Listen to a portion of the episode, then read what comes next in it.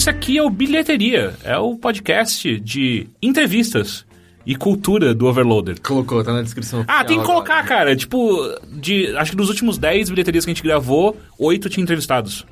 Eu acho que, que eu quero manter assim, eu gosto disso. Ah, meu nome é Caio Teixeira, estou aqui com agora. Vitor de Paula. Leandro Demori.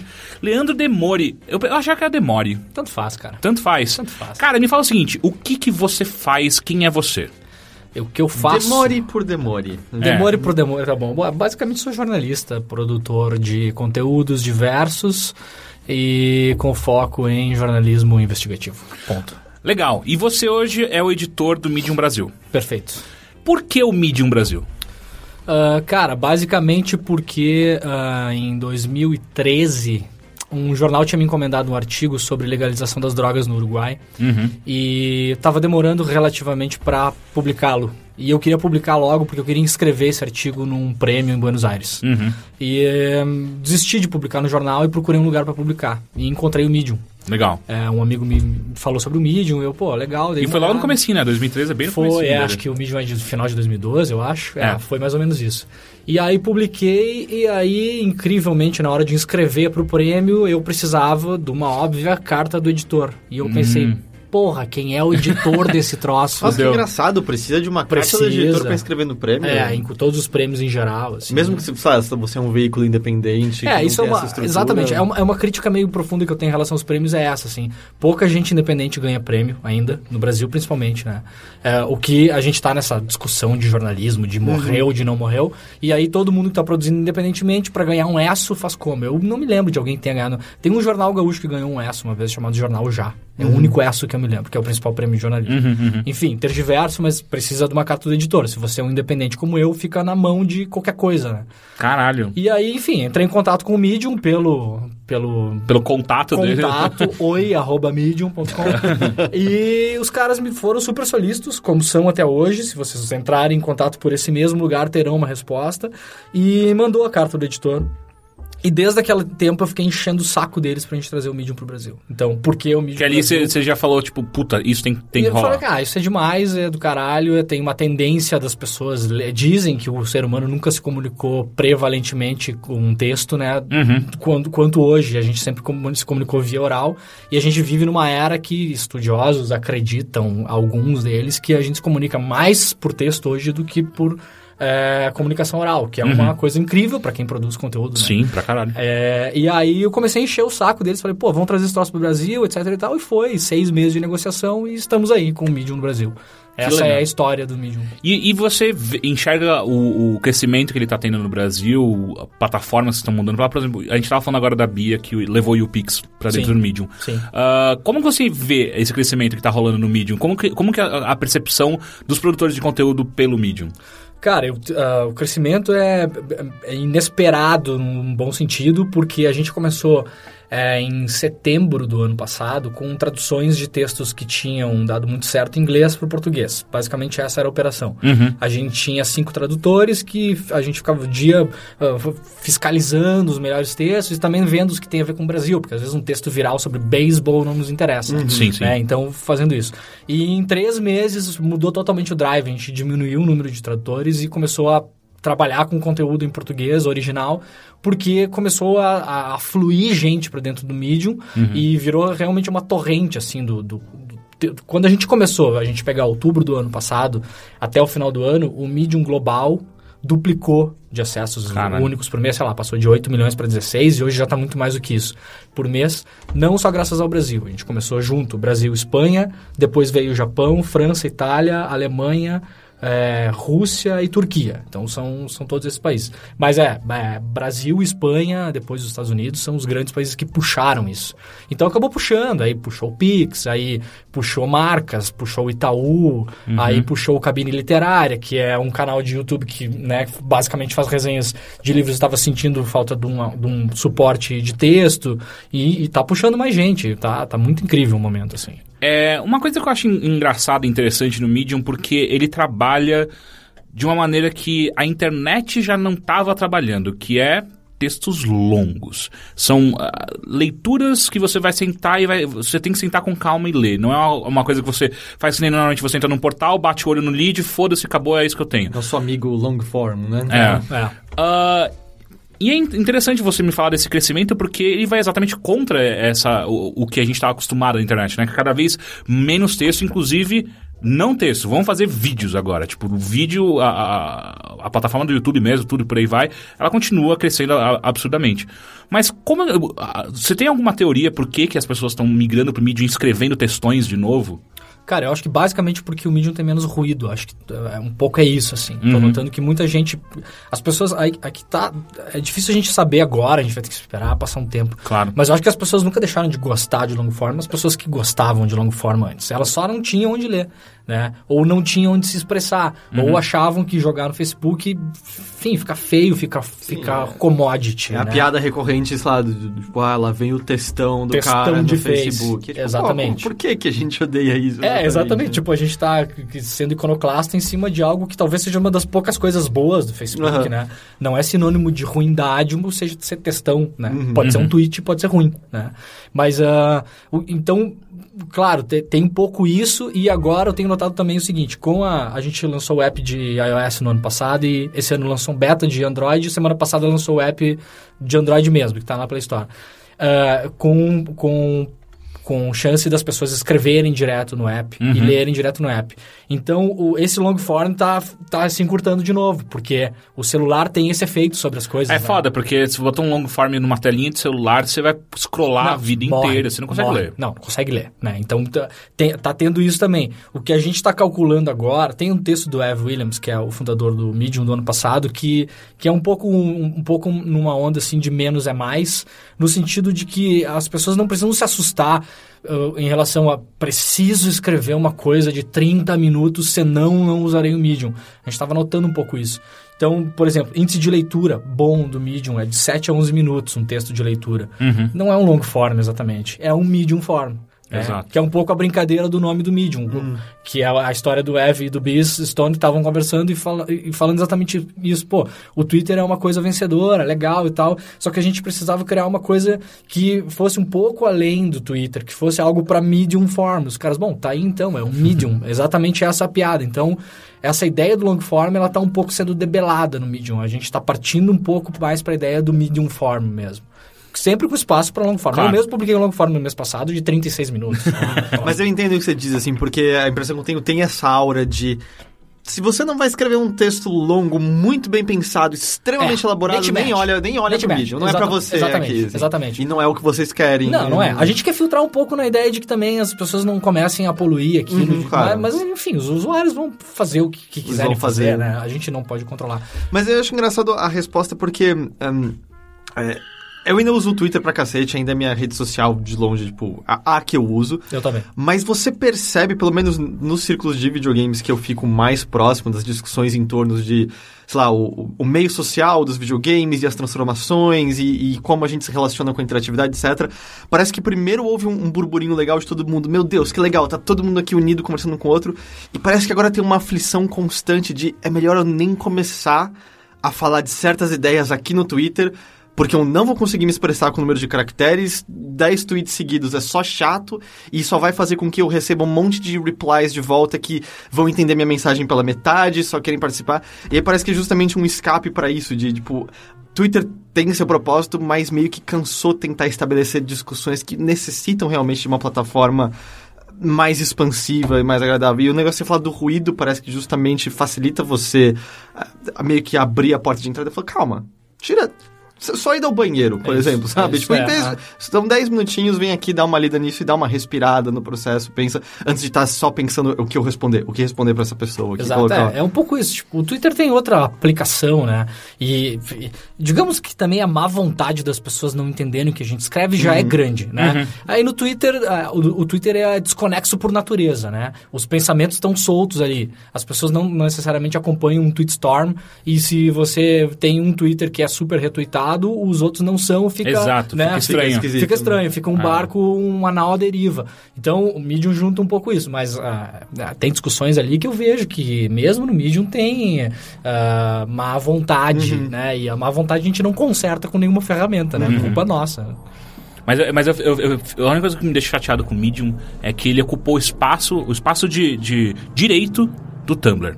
O Tumblr era a rede social. Pra mim é a melhor rede social que existe hoje em dia. Ah, era a rede social que veio pra revolucionar toda essa porra. Inclusive tem blogs incríveis na- dentro do Tumblr Verdade, também. Mas cada vez mais eles vão, vão se- sendo diminuídos e limados ali de dentro. Porque agora o seu Tumblr é basicamente GIFs e alguma coisa de pornô no meio. É. Ou, ou aqueles, aqueles projetos de uma semana. Exato, exato, É, exato. eu, exato. eu lembro que, sei lá, quando o Ronaldinho tava naquele vai não vai pra Copa, acho que foi a Copa de 2010, né? Uhum. Sei lá, a gente fez um Tumblr, Ronaldinho vai pra Copa, não vai pra Copa, que durou cinco dias, deu 700 bilhões de acessos, depois morreu, É, aqueles é, troços é, inúteis de internet, assim. Sim. É, mas um, um que eu lembro que é interessante é o, o Jeff Gertzman, né? Que, é, que ele tem um, um Tumblr que ele posta algumas coisas de vez em quando. É, a principal coisa são respostas a perguntas feitas a ele. Tá? Uhum. Ah, mas enfim, saindo um pouco do Medium, o que eu quero conversar com você, Leandro, é a sua carreira de, de jornalista inve- investigativo. Porque o que eu sinto é. E aí eu posso estar enganado e você me corrige, por favor. O Brasil hoje ele vive cada vez mais numa, numa, num mundo, pelo menos no- na parte jornalística, no qual as pessoas não se importam tanto para grandes histórias hoje em dia. Cada vez mais você, você vê menos histórias grandes, grandes reportagens, investigações de verdade, por aí vai. Obviamente que aparece a Lava Jato aí no meio e você vê grandes matérias saindo aí do meio e tal. Sim. Mas você consegue entender o porquê que aconteceu isso com o Brasil? A gente começou a diminuir a nossa, a nossa vontade por um jornalismo grande, de alta qualidade, por aí vai? Cara, eu acho que é culpa do jornalismo, né? Não é do, não é do leitor. Uhum. O leitor, pô, eu vejo assim, ó. É, sei lá, mês retrasado saiu um, um, um quiz, assim, uma pegadinha para mostrar como as coisas acontecem na internet. Mostrava dois links, é, um link de long form, sei lá, um texto de 40 minutos de leitura, e um, um link com GIFs de gatinhos fofos. E, e aí perguntava assim, quem, de onde você acha que são esses... Essa, essas são as duas matérias mais lidas em dois outlets de informação esse mês. De onde você acha que é? E aí, subvertendo a lógica, o long form, que era uma matéria investigativa, era do BuzzFeed, BuzzFead, né? e o, o, o- link com os gifzinhos era do The Guardian. né? Então, é, o que, que, que eu vejo, assim? Eu acho que o público, como eu disse antes, que gosta de ler, é, nunca deixou de existir. Né? E, é- e ele tá aí, só que a gente parou de fornecer informação para eles. E o nosso jornalismo, eu, eu trabalhei em portal, digamos, nos, nos primeiros ou primeiros médios anos de portal. Fui editor do Terra em 2006. 2005, 2006.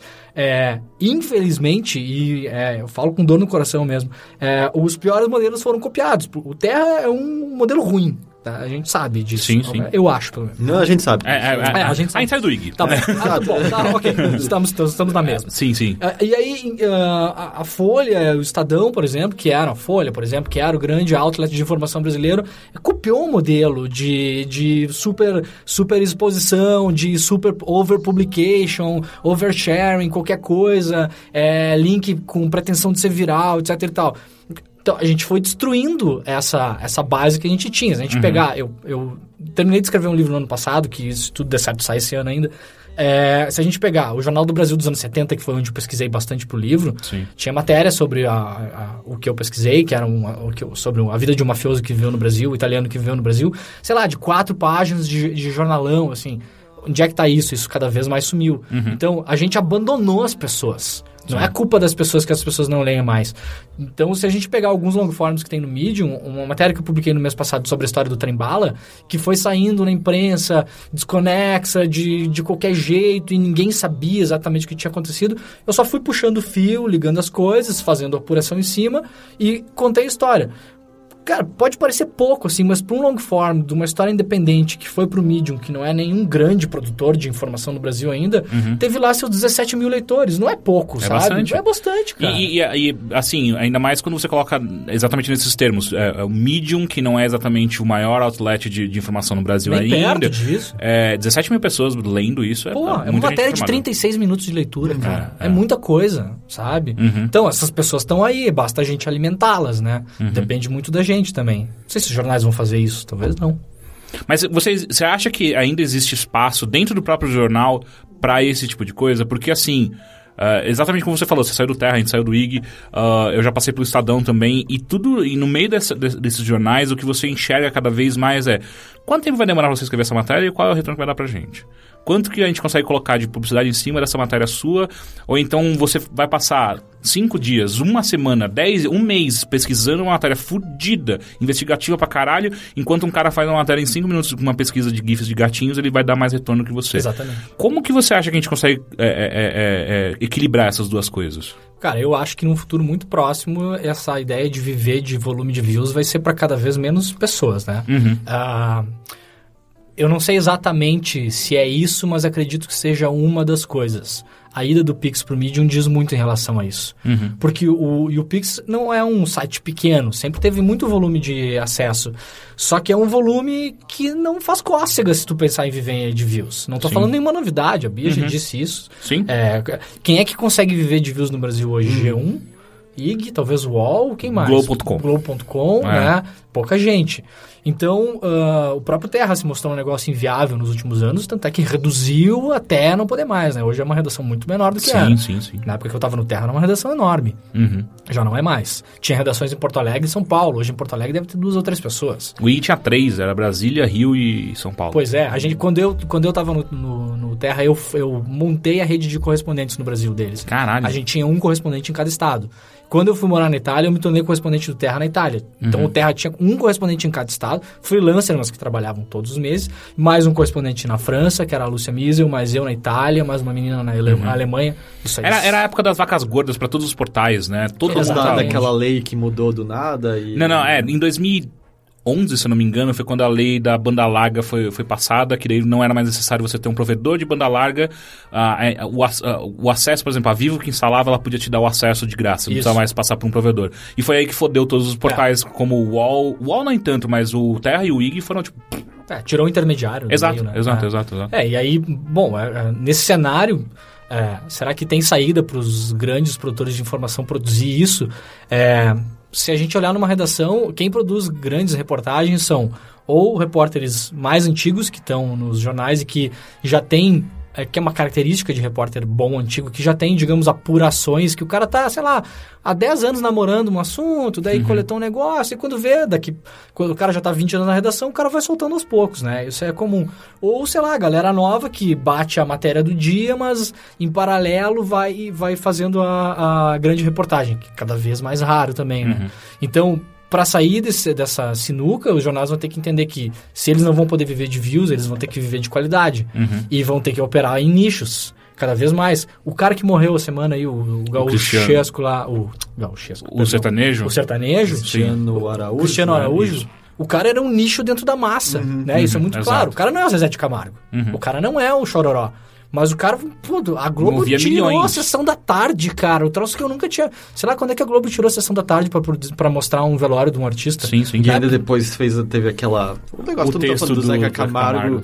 que é, não sei, é, parece meio ela dizendo: É. Vocês não ouviram falar sobre ele aqui porque, cara, ele não tinha provado que ele era bom o suficiente pra estar na Aham, Globo, tá? aham, Calma lá. aham. E aí, a gente não seja ridículo, sabe? Tipo, olha o que você tá falando. A gente Claro. não precisa mais de vocês pra saber Claro. quem é. Não tô dizendo que Cristiano Araújo é bom, não. Nunca ouvi a Não, música mas o dele, cara tá mas- operando num nicho Exato, dentro que- de uma massa Então que o precisou próprio de- nicho é uma massa gigantesca, né, cara? É, é. Não precisa mais, sabe? Exato, tipo, não, não precisamos de vocês como intermédio É. pra saber sobre a existência de A Cristiano Globo Araújo. mente. A Globo mente. É, Isso não é nada novo, né, cara? Sim, Sei lá, sim. se a gente pegar, vamos puxar um gauchismo aqui, se a gente pegar a galera da Fresno. Uhum. A Fresno surgiu de internet, surgiu de, de MySpace. Uhum. É, cara, isso tem 10 anos já, sabe? Sim, acho que a nossa empresa tá patinando no barro, demorou pra se dar conta de certas coisas. Não sei quanto tempo vai demorar ainda.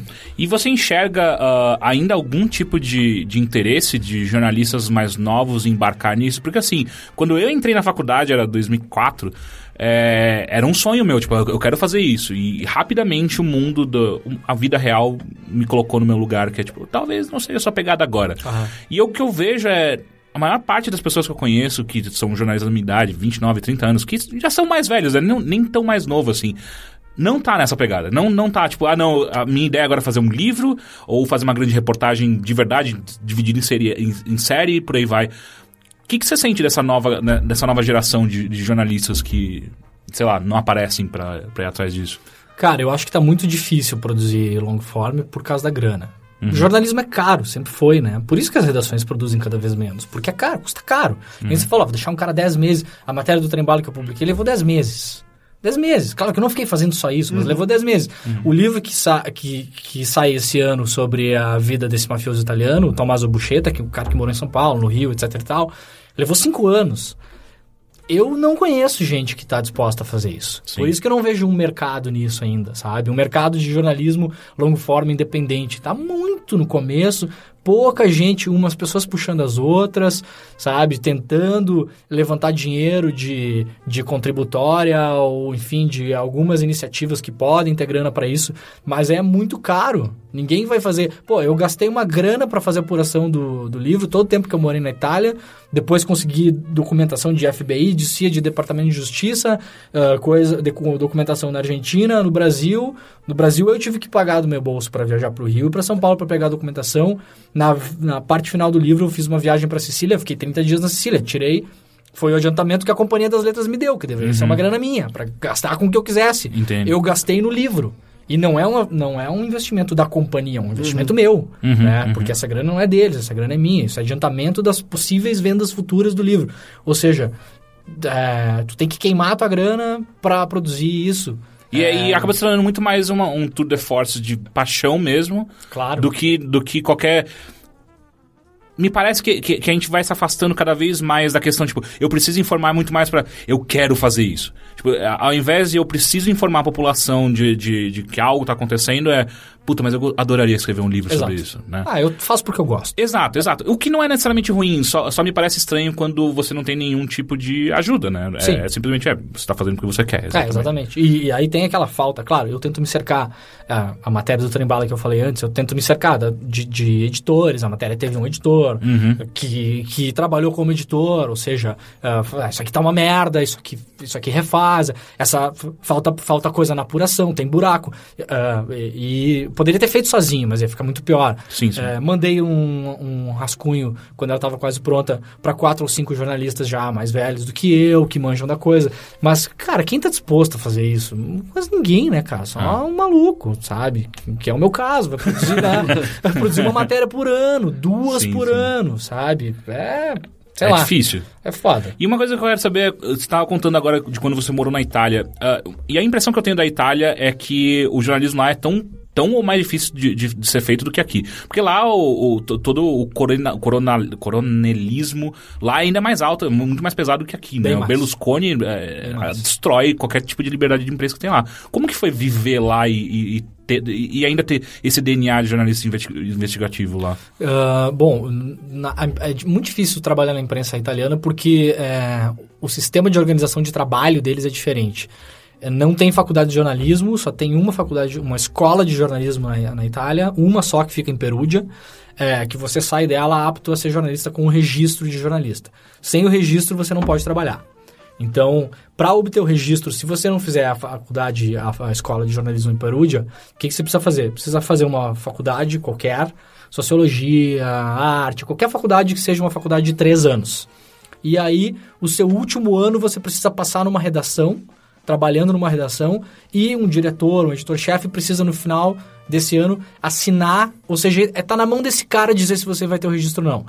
Isso cria, obviamente, uma casta. Os caras, quem tá dentro não quer que quem tá fora entre, porque o trabalho é restrito, Sim. paga pouco, e aí é muito difícil. Eu vejo. Bizarro. É bizarríssima a situação. Eu Mas tenho... a internet não oferece nenhum escape para isso? Muito pouco, porque a, a, mesmo os meios de internet, a Itália tem uma, tem uma ajuda de custo. Isso é outra coisa bizarra que só poderia acontecer na Europa. Né? É um é socialismo capitalista europeu. Hum. A Itália tem uma ajuda de custo para os produtores de informação dada pelo Estado. Então, todo ano, o grupo La República ganha não sei quantos milhões de euros simplesmente para existir, porque acredita-se que os jornais sejam um informe público, etc e tal. Mas o Brasil tem uma, uma maneira parecida disso, né? Que o, o governo libera dinheiro de mídia para... Pra... É, ou com, com estatais, né? Exato, Exatamente. Exato. Mas não é tão direto assim. Entendi, entendi. Entendeu? Não é tão direto. Baseado... A mão do governo tá claramente tá ali. claramente. Se tirar isso, acaba. É tipo Quem sabe aquele seu tio que só aparece de vez em quando pra falar merda no Facebook chamaria de bolsa jornalismo? Exatamente. Tem um bolsa jornalismo, Ah. tá? perfeito. E aí vai pra internet, pegar, por exemplo, Fato Cotidiano, que é um, jornali é um jornal é, em carta, mas é também fortemente feito na internet. Eles, eh, não sei se o Fato especificamente, mas vai ter outros mil, Il Post, tem vários outros mil exemplos. Eles também têm interesse nessa grana estatal e para isso tu não pode contratar, tu não pode ter uma redação inteira do que se chama de precário, que é o jornalista que como se fosse um trainee. Quando você está trabalhando ali, você é um precário. Então, não pode ser na matéria, um monte de coisa assim. Então, é muito difícil ser jornalista na Itália para jovens. Eu vejo pela minha galera que se formou comigo em Roma na, num curso de jornalismo investigativo, que está trabalhando em empresa de informação mesmo constituída na Itália, tem de 10 pessoas, tem uma que está trabalhando na média, certo? Que é a do grupo Berlusconi. Sim. Uma. O resto está E trabalhando. ainda tá com dentro do precário. grupo Berlusconi, né? E ainda está dentro do grupo Berlusconi. Mas pelo menos está empregada, né? Sim, sim, sim. Então, a impressão que dá é que deveria ser algo que, que ajudaria e incentivaria a produção jornalística, mas acaba sendo quem tá lá quer a fatia maior de bolo possível só Exato. si e não dividir com as outras pessoas. Tá encastelado, né? Todos os grupos, de direita e de esquerda, de centro, para cima e para baixo, todos eles. Poucos abrem mão disso. Ah, Como poucos abrem mão do, do fundo partidário, que vão para os partidos. É a mesma lógica. Todos os financiamentos estatais, são poucos os Ninguém partidos quer. que vão levantar a mão e falar: não, nós somos morais e não vamos. Ninguém faz isso. né? Então, com o jornal é a mesma coisa. Então, um, pouco é isso. Tanto é que o tempo que eu morei na Itália, que foram três anos, eu trabalhei para a Rádio France, trabalhei para... fiz matéria para Isto É, para Galileu, para Super Interessante, para Terra... Você acabou ficando uh, um, um- correspondente de fato, né? Mais do que trabalhar lá. Exatamente. Para lá eu trabalhei nada. Nada. Ah. Eu ajudei numa apuração que saiu num jornal italiano, mas nada. Por causa dessa dificuldade, porque eu não precisava enfrentar esse périplo também. Sim, né? sim, sim, sim, É, sim. Eu consegui trabalhar em outros lugares, mas se precisasse viver lá de jornalismo, muito difícil. E com o fim da, da era Berlusconi, você enxerga algum tipo de, de melhoria ou não? Cara, é difícil nesse ponto, assim. Talvez reduza por causa da crise, né? Não por causa do Berlusconi. Como reduziu grana de partido, tal. eu acho até que já reduziu a grana de para que vai pro jornal, o bolsa, Bolsa jornalista. bolsa jornalismo. eu acho que já cortou bastante, assim. É, mas o, o jornal é um, é um tanque de guerra carregado apontando o canhão para quem quiser, né? Sim. Se os caras reduzem muito, o tanque se estaciona na frente do Palazzo Kid e fica apontando para janela do, do primeiro-ministro. Sim, sim. É, é aquela coisa, paga para apanhar ou paga para apanhar menos. É um pouco isso, a gente sabe como funciona. Só que é engraçado, você apontando dessa maneira é, é interessante porque você não vê mais, eu pelo menos não sinto mais o jornalismo no Brasil como esse tanque carregado. Ele não me parece em nenhum momento estar ameaçando o. Ele, ele não parece ser o, fiscalizador que ele deveria ser do, do, do, do Estado. Do Estado. E, e isso é, um- é um- é- assustador, né? Porque quando. Pelo, pelo menos uma coisa é, é linda de se ver, que veja tá acabando. Sabe? É, não pelos profissionais. Não pelos profissionais. Eu- eu- Tirando o Reinaldo Azevedo, ele tudo bem. é, é, o Mas até- Maynard, o Maynard também, Mas né? até infelizmente, né? Porque a Veja já foi uma grande revista. Exato, né? exato. Até Ela já teve seu- é uma seu papel. pena o que fizeram com a Veja. Sim, sim, verdade, sim, né? sim. Mas, mas, de qualquer maneira, o, o, o que fica é... Como, como que a gente deixou ficar, chegar a esse ponto, né? Porque a culpa, foi bem o que você apontou, a culpa é nossa, dos jornalistas, mais do que necessariamente o, o- o leitor. E, caralho, como que a gente sai disso agora, É. sabe? É, é um negócio muito assustador. Eu acho que tem muito, muito produtor de, de informação aí que tá, tipo, cachorro coado, sabe? Os caras tão- foi reduzindo a grana, reduzindo a grana de anunciante e de governo também, né? E, enfim, aí os caras se encastelaram. Tem uma coisa que acontece na internet que você sabe bem como é que é. Quando surge, sei lá, surge alguém interessante que seja um articulista novo da Folha, sei lá o quê. O Gregório, ou quando surgiu o Pondé, enfim, a gente pode pegar um milhão de exemplos. É, não demora três meses pro cara escolher ir pra um lado ou pro outro. Isso é muito fato no Brasil. O cara começa com umas coisas legais, ponderadas, interessantes e tal. Quando vê ou o cara vira o queridão da esquerda ou vira o malucão da direita.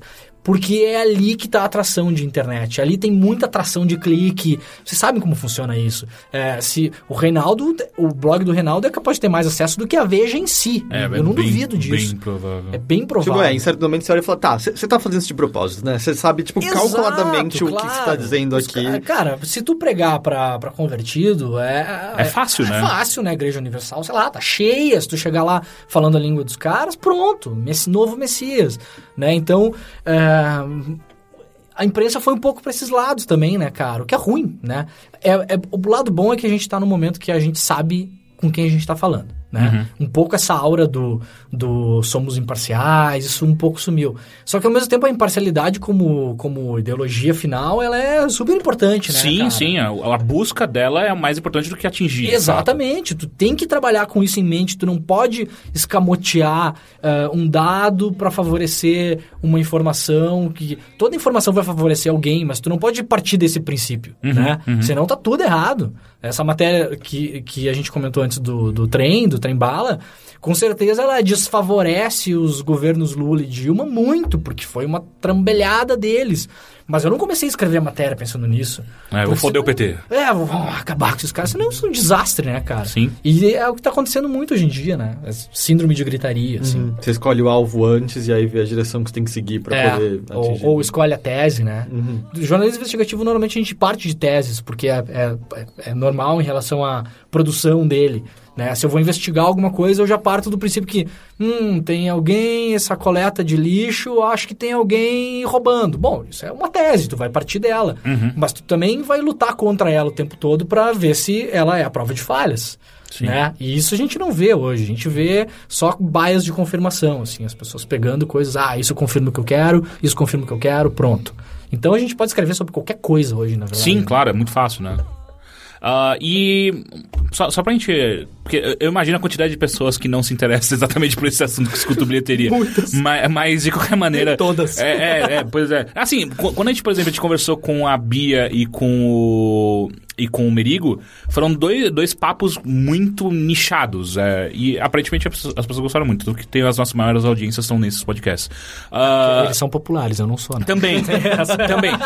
Mas assim, a gente pode falar que tem um jornalista investigativo que vai acabar com o governo Dilma pode, no, próximo, pode, no, pode. no próximo podcast. O, mas eu tenho uma pergunta antes de, de fazer a sua. Vai, Pode faz, ser? faz. Não, é porque a gente estava falando justamente sobre quem consegue sobreviver realmente de page view hoje em dia, e, e, o Miriam tem essa outra proposta, e quando a Bia tava aqui mesmo, ela falou que quando foi a transição foi meio um, cara, chega de se preocupar com isso, tá ligado? Vamos nos preocupar em fazer conteúdo bom, interessante, as pessoas vêm, mas para de ficar pensando em quantos cliques os, os GIFs de gatinho vão, vão dar pra gente, mas qual você enxerga, ou quais você enxerga que são os caminhos, então, para esses outros sites se manterem vivos? Eu sei que a gente também questiona isso toda hora, tanto que a gente tem claro. várias frontes. A gente tem o Patreon, a gente sempre vai atrás de anunciante, mas mais com projetos especiais em mente, deixando claro, olha, não, sabe? Se você quer clique, você vai no, no All Jogos, claro. no IGN Brasil, não claro. no Overloader, mas a gente talvez tenha isso e isso a oferecer. Como você enxerga que esse é o caminho possível, sabe? Pra, uh, eu entendo que às vezes existe a concessão de é, uma galeria de cosplay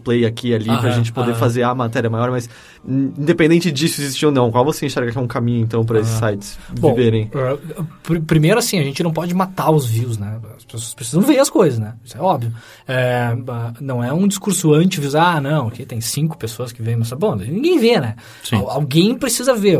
O que está em xeque é o modelo que acaba sendo um patriarcado. É quatro, cinco que ganham, o resto está todo mundo embaixo. É, isso realmente está em xeque. O que a gente está vendo hoje é é, a primeira coisa é trabalhar com nicho, que é o que vocês estão fazendo, né? Que também não é nada novo, uhum. mas uh, é importante a gente falar também porque, assim, sei lá, óculos 3D também não é novo, mas uhum. faz 10 anos que se popularizou, sei lá, é um negócio uhum. dos anos 60. Várias coisas são invenções fora de lugar. Né? A constatação de que nichos seriam importantes, daqui a pouco, foi uma constatação é, primária que agora está se mostrando, porque as pessoas estão tendo mais acesso à internet. A gente tem metade do brasileiro só que tem acesso à internet, né? Uhum. Então, tem mais 100 milhões de pessoas para entrar aí. É gente pra caralho, né, cara? Então, os nichos são, como é o Cristiano Araújo esse, o cara é um nicho de massa. E vários outros nichos de massa vão acontecer. Isso é a primeira coisa. E outra coisa que, ao menos, eu tenho notado nas iniciativas que eu acompanho é multifinanciamento. É, tem vários exemplos disso, a gente estava falando antes do Texas Tribune, mas uhum. a Atlantic também é um modelo disso. A The Atlantic, por exemplo, eles, eles focam em evento e produção de conteúdo e, e, fazem um balanço dessas duas coisas, sendo que a parte de evento deles, pelo que se sabe externamente, dá dinheiro, uhum. né? ajuda a sustentar possíveis buracos da produção de conteúdo.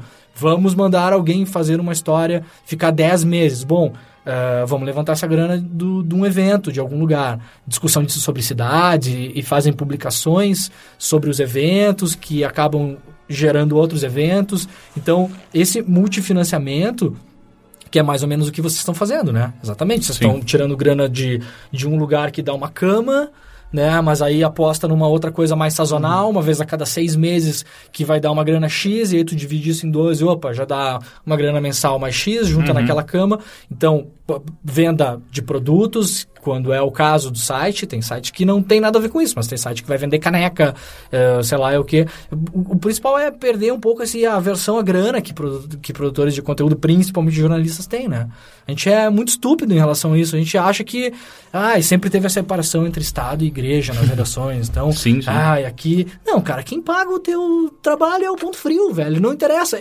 Ele não tá interferindo diretamente, mas eu canso de ver isso. Eu, tô- eu sou um ouvinte de rádio cotidiano. Eu levanto, acordo seis, seis e pouco da manhã, ligo o rádio. Canso, canso, canso de ver acontecer. Chamo um repórter em tal lugar, o sinal cai. Nunca vi um locutor ou um apresentador de rádio falar no ar assim, porra, essas merda desses celulares que não tem sinal em lugar nenhum. Por quê? Porque tem lá o patrocínio da Claro, da Vivo, sei lá o do quê. Então o jornalista pode se iludir que não é pago pela Claro, pela Vivo, né? Mas é, mas é. Tá. Agora as coisas estão mais na nossa mão. A gente tem que saber que isso acontece, saber fazer a separação clara e saber buscar essa grana, né? Por isso que tem muita gente sucumbindo, porque a gente é treinado para ser peão, né, cara? Essa é a verdade. A minha, a minha mãe, ela foi publicitária na Folha, na Folha da Manhã. E ela contava os arranca-rabos que ela tinha com, com editores, por causa de espaço de publicidade. E ela sempre me falou... E, ela sempre gostou muito de, jorna- de jornalistas, tanto quando eu, decidi fazer, ela achou incrível. Ah, mas, ah, se bem que ela queria muito que eu fosse publicitário. mas, de qualquer maneira, ela, ela sempre admirou, só que ela sempre achou muito estranha essa loucura que ela fala, não faz sentido, eu, eu tô querendo dar mais dinheiro pra esses caras, eles estão querendo que eu não dê dinheiro, sabe? Só que daí eu entendo total o lado do jornalista também. É- é- Essa maluca tá querendo que eu corte minha matéria no meio só pra colocar mais um anúncio aqui. Aham. É, e o que me, me assusta hoje em dia é que o jornalista hoje em dia ele nem mais se questiona isso, me parece. Ele mais é tipo, eu- simplesmente não vou pensar em business plan, sabe? Eu, eu não vou fazer isso. Quem vai fazer isso é algum diretor de redação aí e aí eu vou, a partir daí, ganhar meu dinheiro. Sim. É, eu acho que assim, claro, o jornalista de redação não tem que pensar nisso, mas é, iniciativas como vocês tem que pensar. Se vocês não Uhum, claro. pensar, ninguém vai pensar. Né? É, o que pode acontecer, claro, é uma redação ela tem uma, uma cultura Uhum. de décadas. E ela tradicionalmente não deixa. A gente sabe, apesar de muitas pessoas do lado de fora pensarem que é diferente, que, sei lá, o Otávio Frias vai ali na redação e fala pro repórter bater uma linha. A gente sabe que não é assim, tá? É- Tá longe de ser assim, né? E, aliás, nas redações dos grandes jornais, muitos dos repórteres no Brasil sempre foram de esquerda, Aham. né? Nunca foram de direita. Muito ao contrário do que a maioria das pessoas pensa. Ah, a Folha é um exemplo.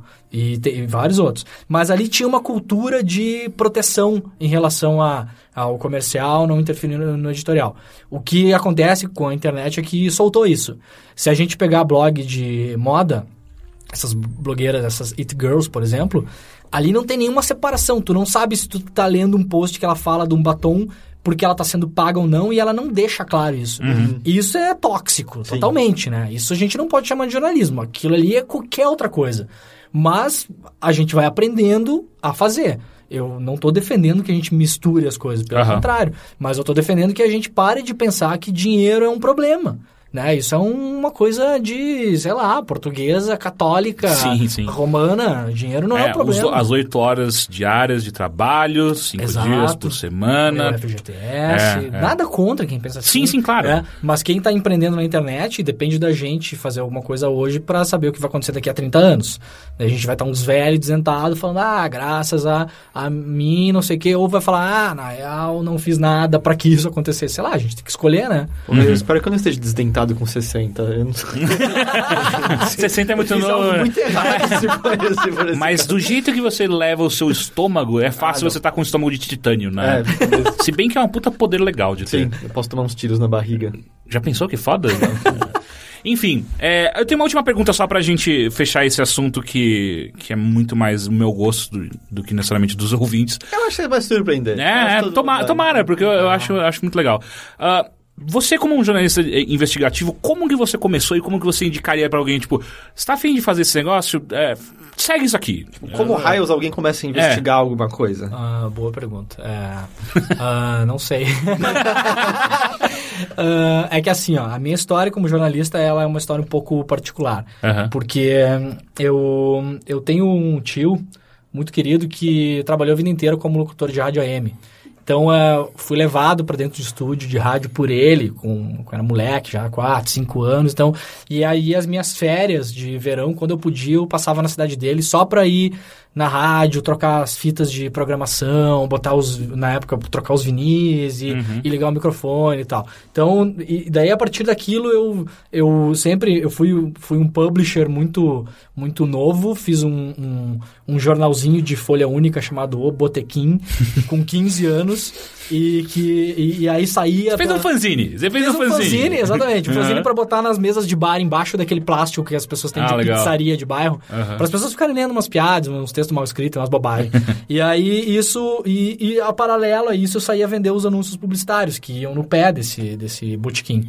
Mas você já tinha essa, esse feeling que é necessário é, tipo, pagar. Já, já queria, exatamente, já tinha esse, pô, esse, esse, negócio custa alguma coisa. Sei lá, na época custava 400 reais imprimir a coisa. Isso a gente tá falando de... Isso é uma fortuna pra um moleque de 15 anos. 1996. E ainda, Não, cara, eu faturava 1.500, 2.000 reais por mês, eu era muito rico, Porra! Velho. 96 é. ainda era um pra um. Cara, eu era é. ricaço, ricaço mesmo. Assim, eu não sabia o que fazer com a minha grana.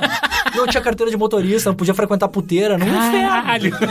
E aí, pô, e aí, bom, fui tocando, assim. E aí o investigativo, na verdade, veio de política, porque sempre gostei de política e sempre gostei uhum. de ir atrás disso, etc e tal. Bom, uh, caminho hoje que seria, primeiro, tu tem que ser muito curioso e muito perseverante em cima de uma ideia, porque as matérias demoram muito para sair. E tem que deixar o ego meio de fora, porque matéria investigativa ela precisa ser muito bem editada. É, não é escrever e tirar da tua cabeça e publicar, mesmo que você ache tem que passar por um editor, talvez dois, alguém tem que olhar aquilo. Essa matéria do Trembala que saiu no Medium, a gente pediu para um advogado ler, o cara identificou os furos, a gente melhorou as coisas. Enfim, tem que, tem que ser meio sem ego para isso. Porque senão não dá certo. E jornalista sem ego é 1%, né? Então, por Sim. isso que tem poucos investigativos. Né? Sim. É. E aí, assim, no Brasil, fora a faculdade de jornalismo, se eu não me engano, tem uma especialização bacana no Rio, na ESPM, que tem convênio com a Brage, que é a Associação Brasileira de Jornalismo Investigativo. Essa especialização pode ser um caminho. Eu fiz uma muito parecida com essa em Roma, uhum. na Associação de Jornalismo Investigativos de Roma. Então, é legal porque aí te dá os caminhos, vai te dar as ferramentas, vai te ensinar a ter um olhar um pouco diferente, conhecer as instituições, o que que, sei lá, como é que funciona uma Interpol, quando é que eu posso recorrer aos caras, com quem eu falaria, o que que é um inquérito policial, para onde é que isso vai depois, sabe? Isso é super importante e é ou a gente aprende no pau mesmo, em redação, Sim. que é cada vez mais raro, né? Ou a gente vai ter que partir para especializações. Então, no Brasil, eu acho que só tem essa, de investigativo mesmo. Né? E aí tem alguns cursos de extensão, mas uh, de especialização mais, mais dura, assim, eu acho que essa é a única que eu conheço, pelo menos. Legal, porra, bastante coisa. Uh, bom, vamos pra pauta principal do bilheteria, que ela é um pouquinho mais leve que isso, eu acho. Uh, e eu quero... vocês cortam tudo isso aí. não, assim, os não, nossos podcasts. Gravando, gente, foi é, mal. Pode, pode repetir tudo. Os nossos podcasts são, são sem edição, eles são crus. Maravilha. É, a única coisa que a gente coloca é uma musiquinha de fundo pra dar um, um clima. Palavrão é. tá liberado. Tá, sim, tá, sim, sim. sim, sim. Uh, o que eu quero saber primeiro, então, Heitor, porra, o que, que você fez? Esse, esse porra foi só pra mostrar que o palavrão tá liberado. Sim, sim, sim, exatamente, pra dar um exemplo. É, o que, que você fez? leu, escutou, viu essa semana? Investigou. O que você investigou? Eu investiguei o Netflix. Hum. e o que, que saiu de lá? Não, então, é, você e o Henrique comentaram um pouquinho semana passada. Eu assisti o primeiro episódio do Sense8, a ah, série sim. Do, do, sim, sim. dos Wachowski. Pô, eu tô intrigado até agora. Você não tá achando muito positivo? Você assistiu? Não. Não. Você é, não tá. Você tá meio desencanado de continuar assistindo. É, né? eu parei no é... sexto episódio, eu tô tipo, ah. Eu não sei, eu achei que assim, o primeiro episódio comprimiu todos os elogios e críticas que eu li sobre a série. Em que eu tô intrigado, eu quero ver mais a vida pessoal de cada um daqueles personagens. Parece interessante, parece ter possibilidade de ir a lugares mas guiar basicamente oito personagens em paralelo me parece que tá um pouco além da habilidade dos Wachowski. Porque é, é, é um negócio muito difícil. Com filmes que, às vezes, sei lá, na, na cena, vamos dizer, de ação final, quatro coisas em paralelo já embaralha tudo. Você vê, é, o, é o exemplo clássico do, de um dos maiores problemas que o os três episódios mais recentes de Star Wars enfrentaram, né? Que tipo, é uma maçaroca de coisa acontecendo ao mesmo tempo, você não se importa com nada. Com os oito personagens na, no primeiro episódio, tinham vários momentos que eles voltavam para um e era. Uou, wow, eu, eu, esqueci que você existia. Eu, você tava aqui ainda. E aí, como se isso não fosse suficiente, ele ainda dá espaço para amigos e, e, e namorados barra namoradas desses personagens. E ainda faz flashback de vez em quando. Então, às vezes, é eu não, eu não sei pra quem eu tô olhando agora. Isso é só o primeiro episódio. Esse é só- E ainda por cima tem uma confusão, porque quando você começa a ver algo, você ainda não acostumou com o rosto de todo mundo. Sim. E tem dois personagens que são loiros e tem basicamente o mesmo corte de cabelo. então saltava de um pro outro e às vezes ficava. É, esse ou "Ah, aquele?" É, Aham. esse é o passado dele, ele era bandido e virou policial, é isso, né? e eventualmente dá uma, uma ajustada.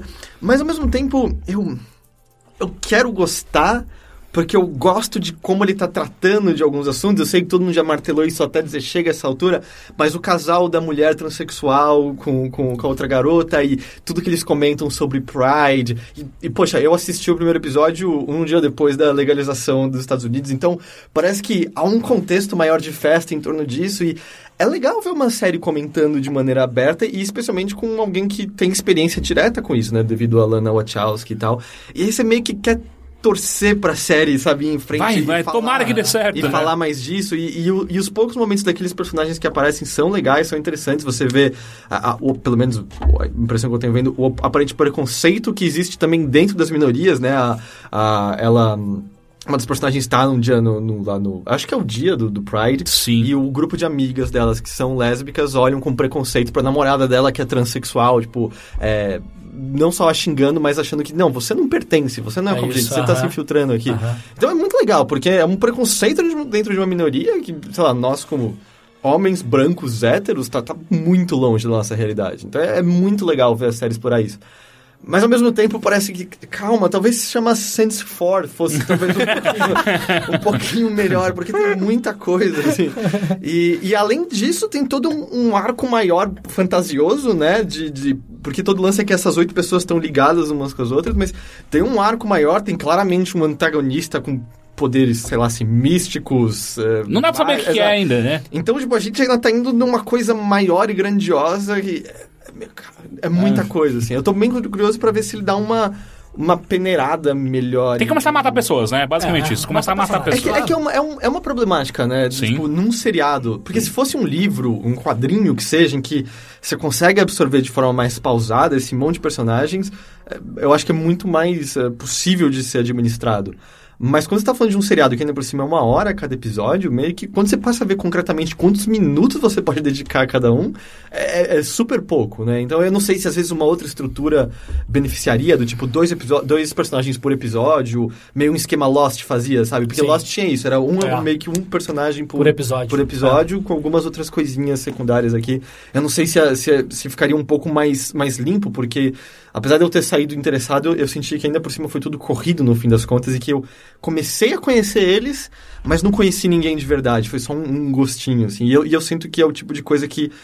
Sabe, às vezes você fica uma semana sem ver e hum, me perdi. Me perdi. Não sei se eu Ah. quero voltar. ali. Mas foi exatamente o que aconteceu comigo. Eu assisti três episódios seguidos. Aí depois eu passei uma semana pra assistir o quarto e já foi meio. Ah, esse quarto já entrou meio. Já, já desceu quadrado. Chegou no quinto, passou mais uma semana, daí no sexto depois de duas semanas. Eu acho que é difícil continuar essa série agora. Eu quero, é, eu quero pelo menos ver mais um pouco pra ver se alguma coisa fica mais claro. Eu também fico um pouco não sei se preocupado ou decepcionado em que parece que tudo vai culminar nessa história maior, fantasiosa e é, é, você chegou a comentar, as histórias pessoais são tão mais interessantes do que uma coisa mágica e fantástica e talvez vai envolver o- a salvação do mundo como É, um todo. é, e é meio- Seria a pior saída. é, é do tipo, ah, a gente chegou nisso de novo. É, é muito engraçado, né? Como quando vocês tentam meio que apelar a todos com esse macro, se torna menos importante. Tipo, Uhum. Ah, salvar o universo de novo é tão mais, sei lá, visceral você. Tipo, como você vai resolver o seu relacionamento, sabe? Como você vai ser aceito de novo nesse. É a mesma coisa do Heroes. sociedade. Heroes teve esse mesmo problema, né? Heroes era uma série que eu achava pelo menos interessante, cada personagem. E aí quando você ele- elevava o problema de vai explodir a bomba, a primeira temporada pelo menos, né? Uhum. Vai explodir a bomba. Esse é o problema central pra todos os personagens é, irem atrás disso. É tipo, ah, cara, eu só queria ver como é que a mina vai tentar se matar de novo, sabe? É, é, e como que ela não consegue? É impressionante. Como ela nunca pensou em dar um tiro na cabeça. Quem é isso? Ela é imortal, a garota? É, eu é. nunca vi Heroes. Ah, não? Não. Ah, você não tá perdendo nada. Ah, ok. É, eu soube que a primeira temporada era muito legal e depois eles meio que. É legal, é legal quando ela tá rolando. Tipo, hoje em dia, se você for assistir, vai ser só meio bobo. Não, pera aí. Ah, tá, ela não tá mais rolando. Não, não, é, exato. É, é, o que eu quero dizer. E vai sair agora o novo, né? É, vai ser o Heroes, Heroes Reborn. Pô, será que com isso a Record faz Mutantes 2? Puta, tomara! que, eu acho que esse foi a melhor coisa que o Heroes trouxe, foi o Mutantes. E a bomba existia no Mutantes, ia explodir a Avenida Paulista, lembra? Caralho, era, era. Pô, você lembra como os lobisomens se transformavam naquela Eu, eu série? vi muito pouco, assim. Ah, sério, é, os lobisomens eram um show à parte. Pô, quem sabe é o retorno de... É, é, é, eles aprenderam muito com Chaves. Dá pra, dá pra deixar muito claro isso. Ah, mas assim, eu tô, eu tô intrigado, eu quero ver mais de Sense8. E, enfim, tá, a temporada tá toda na Netflix, né? É tão fácil, às vezes que você se sente até meio culpado. De, É, de é não só ver. clicar aqui. E a outra coisa que foi muito ruim, eu nem quero falar muito, porque dá até vergonha de eu ter visto isso. mas eu tava só, sabe, navegando no Netflix, e eu parei num título que chamava é, Hector and the Search for Happiness. Aí tem aquela curiosidade, pô, é o meu nome, eu não vejo meu nome em muitos filmes, fora aqueles que são sobre Troia, sabe? É, e ainda tinha o, o Simon Pegg, que eu Sim, gosto dele, eu Eu acho também legal. gosto dele. Rapaz, depois eu fui descobrir, e aí se eu tivesse lido antes eu não teria nem visto o filme, mas é baseado num livro de autoajuda, porcaria do filme. que é um, um psiquiatra, ps- psicólogo, agora não sei, que viajou o mundo em busca do que é a felicidade. Ah. Escreveu um livro que provavelmente foi um best-seller em algum momento, e resolveram fazer o filme. Rapaz, que vergonha ali de ver o Simon Pegg nesse negócio. Que, que dor, que dor, assim, porque ele é basicamente um psiquiatra que tem uma vida hiper regrada, sem emoções, mas sem decepções, e eventualmente ele se toca que, porra, eu sou um cara chato pra cacete. E aí ele vai viajar o Viajar. mundo em busca dos clichês maiores possíveis. Ele vai pra China falar com monges, ele vai pra África ajudar pessoas com fome e doentes, e ele vai pra Los Angeles encontrar o amor antigo com o qual ele nunca falou.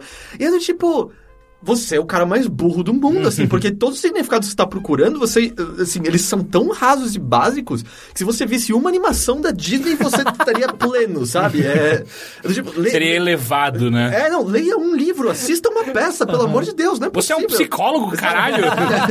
não, é, não é possível que seja tão difícil entender que você sair e ver a vida e conviver com outras pessoas e compartilhar te enriqueça como ser humano, sabe? tipo, no maternal estavam falando isso pra você. É, é, e é muito imbecil e é tudo muito feel good o tempo todo, sabe? Todo lugar que ele chega as pessoas estão sorrindo e abertas pra ele, Ah. tudo acontece de maneira perfeita e, e todos os clichês imagináveis estão lá, do tipo, ele conhece o cara mal-humorado no avião, mas eles acabam se conectando e é claro que o cara é um milionário e mostra pra ele a vida milionária, sabe, Ah. à noite, pagando as bebidas caras, prostitutas de luxo e festas legais.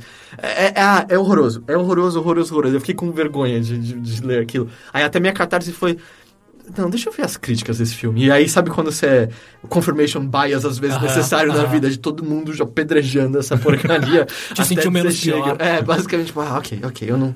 Tá, tá tudo certo com o universo. Você não precisa tomar um banho É, não. quente, se lavando, Só, tipo, esfregando. eu nunca mais vejo nenhum filme com Heitor no título.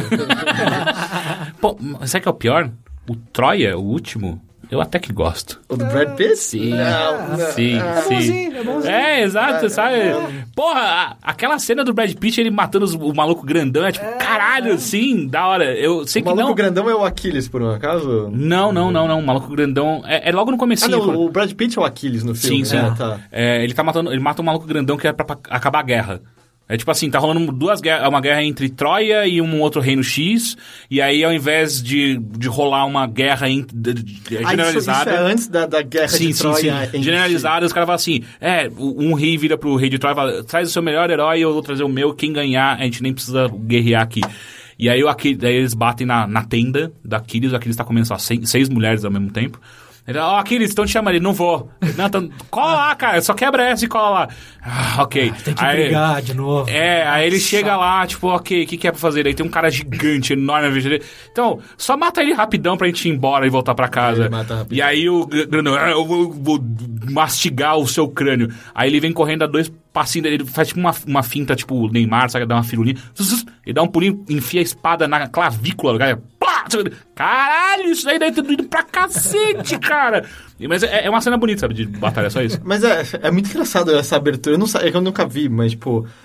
Ele começa o filme com ele várias mulheres e tal. Sim, sim, porque ele é, ele é tipo, ele, é- ele, ele já sabia que ele era meio que imortal. E a primeira aparição dele, no, no, no com- pelo menos no que a gente tem de relato em si, é, acho que o Agamenon tira meio que a, a mulher favorita dele que ele conquistou na guerra e ele começa a chorar.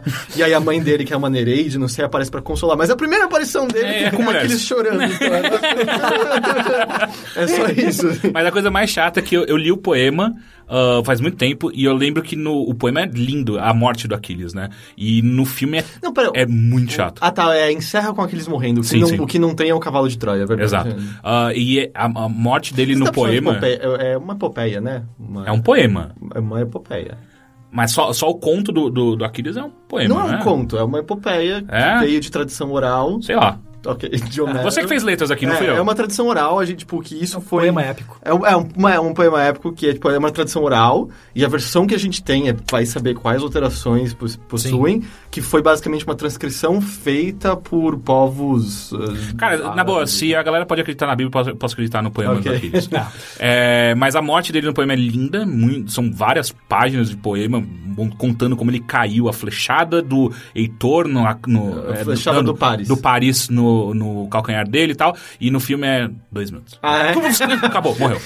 Caralho, pô! E, e, e, e eu acho que a pior atuação do Brad Pitt nesse filme. Ah, é? É, a morte dele, ele fala, parece que ele tá cagando, é muito estranho. E ele cai e acabou o filme. Porra, que bosta. Enfim, Leandro, você tem alguma coisa pra compartilhar com a gente culturalmente, falando? Tudo que você compartilhou antes é, não cultural. era cultural, É, né? tá. É investigativo antes, ok? Eu posso, eu posso falar isso. É, sim, ah, quer dizer, acho que sim.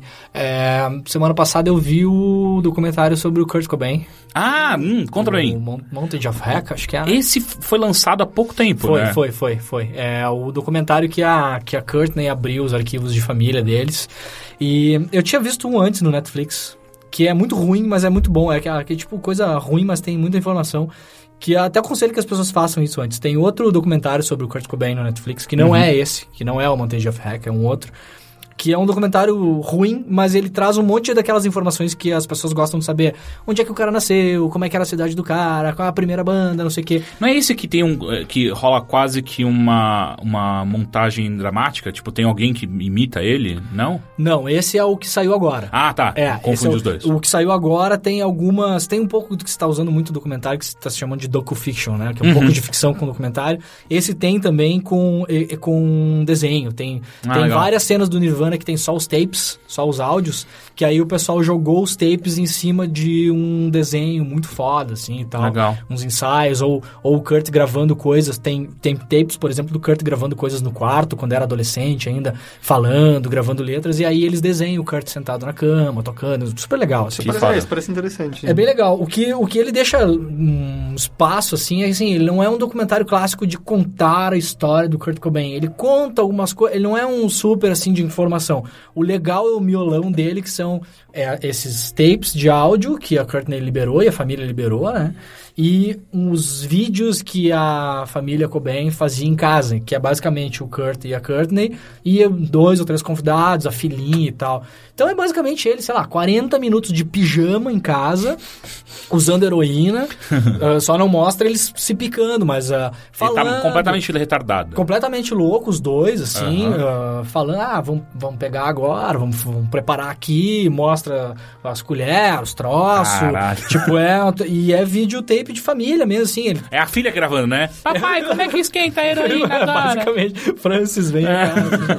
Então, é, pô, é legal isso, assim, porque mostra já muito, e que fica muito no filme, a ideia, assim, do início ao fim, é como esse cara, desde a adolescência, pensou em se matar. Tempo todo, em todas os Já tava meio que momentos. claro pra ele. O cara já, é, ele já tinha uma depressão muito crônica, assim, e, ah, e é uma coisa que permeou a obra dele, né? que O tempo todo, em várias letras, ele fala em suicídio, né? Em abandono. Toda a ideia, tem uns desenhos, uns cadernos de desenhos que tem no, no filme também, que acho que a família, a mãe liberou, o pai. Como ele tem uma ideia fixa com, ah, com grávida, gravidez e bebês pequenos, ele tem uma ideia fixa com isso, ele desenhou muito isso, barriga de grávida explodindo. ah, tipo, o cara tem uma ideia totalmente Ah, a capa do. do... a capa do Nevermind Do é um Nevermind, é. nadando. O inútero é um anjo grávido. sim. Tipo, é, não é por acaso, é uma fixação dele em relação Uhum. a isso. é, que, que permeou toda a carreira do cara. Então, é legal perceber isso nos desenhos dele, que estão liberados, que os caras animaram alguns desenhos, super a fuder, assim. é, nos tapes dele e na, nesses vídeos caseiros, tempo, tempo todo de pijama. Que foi o tempo que ele ficou mais em casa. Tanto é que no Hollywood Rock ele tava de pijama, né? Vários shows ele se apresentava de pijama. Clipes, se eu não me engano, alguns clipes do Nevermind também ele tá de pijama.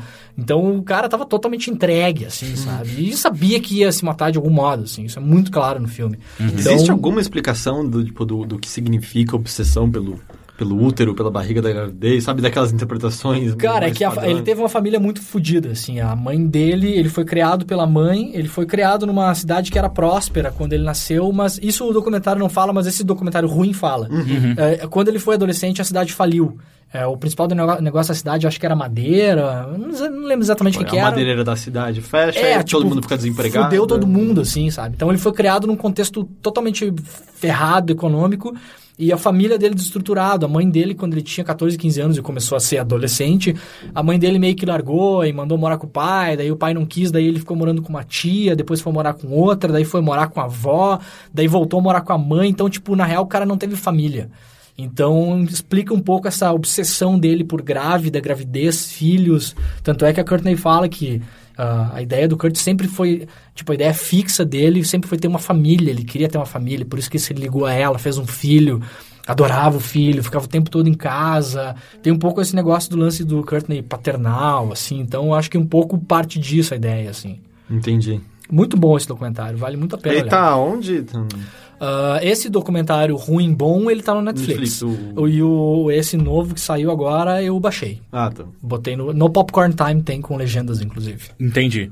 E tem mais alguma coisa? Algum, algum CD? Algum, algum livro? Ah, livro que eu li eh, ultimamente ah, é um livro já mais antigo, mas acho que vale muito a pena olhar, que é um livro sobre a história do Twitter, que é escrito pelo Nick Bilton, que está em português, se eu não me engano é uma edição, edição da Companhia das Letras. É um livro bem fininho, super Rapidinho. rapidinho Não há assim. tanta história de Twitter ainda assim. É, né? exato. E conta mais a história do, do, de como os caras. ah, de quem era o Ev, quem era o Jack, quem era o Busy, quem era o, o Noah, e como eles se conheceram e como aquilo virou Twitter, até chegar ao ponto que os executivos do Twitter expulsam o Ev da empresa. Então é só esse leque de tempo assim.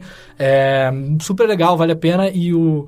O Nick Bilton, para vocês se situarem, é o cara que, talvez vocês tenham lido, é o cara que escreveu uma matéria super ah, grande que saiu na Wired sobre o Dread Pirate Roberts, o cara do, do, do Silk Road. O dono do Silk Ah, Road. sim, sim. Sabe e essa matéria é incrível. Essa matéria é incrível. É, acho que são 10, 15, 10 Cara, ou 15 é gigante, páginas, né? é gigante. É, é incrível. É. O Silk, Silk Road, caso você não conheça, é o, a venda, é a lojinha de horrores da, da Deep Web, Web. que o cara vendia desde drogas, que eu acho que é a coisa mais simples É, que vendia. É, e é mais simples, né? Até, ah, você quer matar alguém? A gente tem assassinos Essa, aqui. essa não é a do que ele era colega de quarto do cara ou não? Isso é outra matéria que eu tô Não, pensando. esse, esse, o Nick ele escreveu, porque o Nick tá escrevendo um livro sobre a história do, do, do cara esse, do, do Dread Pirate Roberts, que é, como é que era o nome dele? DPR. O nome dele eu não sei, eu não me lembro agora. É, não sei, é um sobrenome polaco. Mas é um- um garoto americano.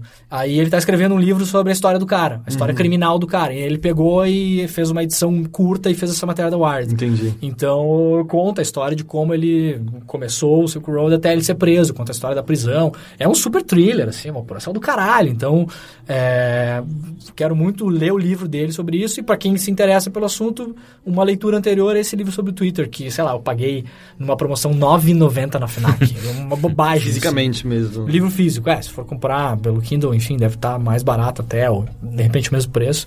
E é bem interessante, mostra como essas startups do Vale do Silício se formam, assim, muito por acaso, muito na loucura de botar grana numa coisa que os caras não Sei sabem lá, né? Vai que dá, né? Vai é, que dá. Tipo, Tinha uma coisa assim deles, nem eles entenderem direito pra que que era o Twitter no começo. É, eles. a- a- essa é, uma- é a grande briga. t- Tanto é que o cara que tá no Twitter hoje é o Jack Dorsey, que é um dos caras que ajudou a fundar o Twitter. É, no começo, o, o Jack, na verdade, ele era foi contratado para ser programador da Odeo, que era um sistema de podcast que existia antigamente. É, os caras.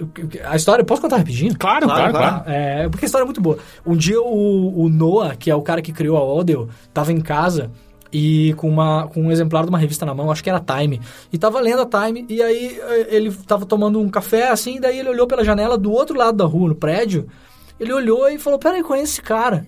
E aí ele pegou e folheou a revista e viu que era o Ev Williams, que era o cara que tinha fundado o Blogger e vendido o Blogger pro Google, era o mais novo milionário da cidade.